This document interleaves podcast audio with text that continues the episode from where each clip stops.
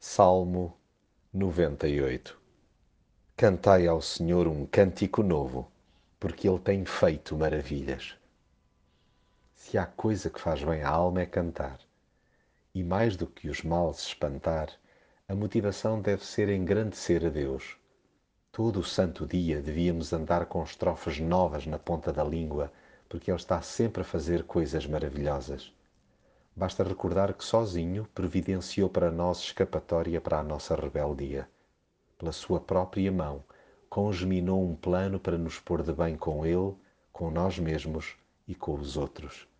A sua vitória sobre a morte é o nosso próprio triunfo.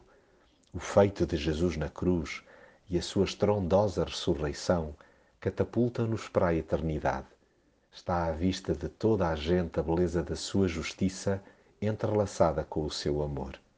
O favor de Deus é contínuo e a sua fidelidade não tem ponto final. Ele está permanentemente comprometido em retificar aquilo que se afasta do bem, isto é, da sua perfeita vontade. E nada mais o encanta de que todos presenciem e acolham a sua libertação. Aclamemo-lo, pois, com alegria de todas as maneiras e feitios em casa e no trabalho, quando estamos no trânsito ou em amena cavaqueira com os amigos. Interiorizemos de vez que cada momento é um ato de adoração.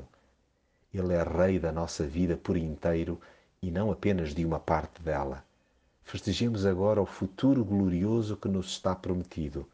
A vida presente não é um ensaio geral, mas sim a antecâmara do porvir.